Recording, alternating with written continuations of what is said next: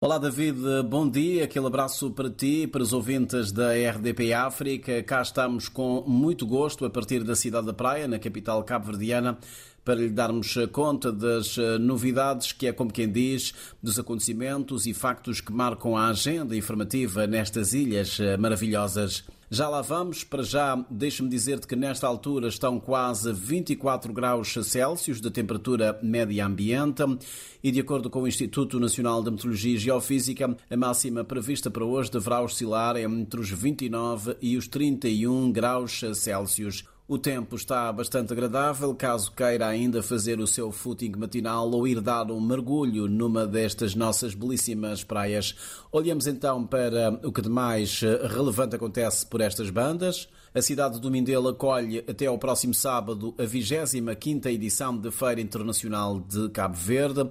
Segundo a organização, a todos os 200 stands vão estar ocupados durante os três dias em que irá decorrer o maior evento empresarial do arquipélago. Pelo menos uma centena de empresas de diversos países marcam presença na FIC 2022. A abertura aconteceu ontem à noite e foi presidida pelo chefe do governo, Ulisses Correia e Silva. Continuam as audições nas comissões especializadas da Assembleia Nacional. As sessões acontecem no âmbito da preparação do debate na especialidade da proposta do Orçamento do Estado para 2023. Para hoje está prevista a audição na primeira comissão do Ministro do Estado da Família, Inclusão e Desenvolvimento Social. Fernando Elísio Freire irá falar dos investimentos e das prioridades na área social para o próximo ano. Já o Ministro do Mar vai estar a falar da fatia do orçamento que coube ao seu Ministério para o próximo ano. Abrão Vicente estará na terceira Comissão Especializada de Economia, Ambiente e Ordenamento do Território do Parlamento Cabo-Verdiano. É hoje a inauguração do primeiro hospital privado de Cabo Verde, a Orgimed Health Hospitality, situado na ilha de São Vicente. De acordo com uma nota de imprensa dos proprietários, o novo estabelecimento hospitalar pretende trazer mais opções aos cabo-verdianos e não só no que tange aos cuidados, intervenções e procedimentos do setor da saúde. A cerimónia da inauguração será presidida pelo uh, Primeiro-Ministro Ulisses Correia Silva. Haverá ainda bênção do edifício pelo Bispo da Diocese do Mindelo e muita música.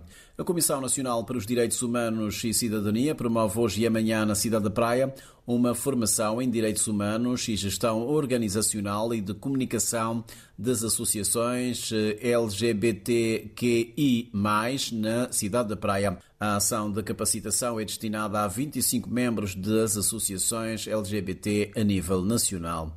Arranca amanhã o Festival de Música Nha Santa Catarina, um dos pontos altos do dia desse município do interior de Santiago. Hoje vai haver uma conferência de imprensa para se falar da organização e dos bastidores do festival. No encontro com a imprensa estarão alguns dos artistas e grupos que vão subir ao palco eh, nos dois dias do evento, nomeadamente Filhos de Didon, PCC, Du Martins, eh, Soraya Ramos, eh, MC a Condizer, Zé Mari Bulimundi Band, Ticai, Jocelyn, Jennifer Dias.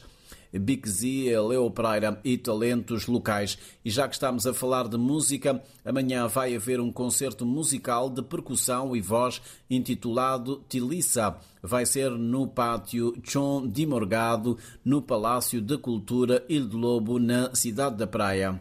David, terminamos então este direto com dança. O coreógrafo cabo-verdiano Jam Naguin apresenta hoje e amanhã na cidade da Praia o espetáculo Caim, uma adaptação do romance Caim do escritor português Nobel da Literatura José Saramago. Segundo o artista, este espetáculo é simultaneamente um momento para assinalar o centenário do autor e o oitavo aniversário da companhia Jam Projects. São estas as informações que tínhamos para os ouvintes da RDP África a partir da cidade da Praia, na capital cabo-verdiana, neste momento com quase 24 graus Celsius. Para ti, David, e para aqueles que nos acompanham, um grande abraço. Até para a semana. Bom dia.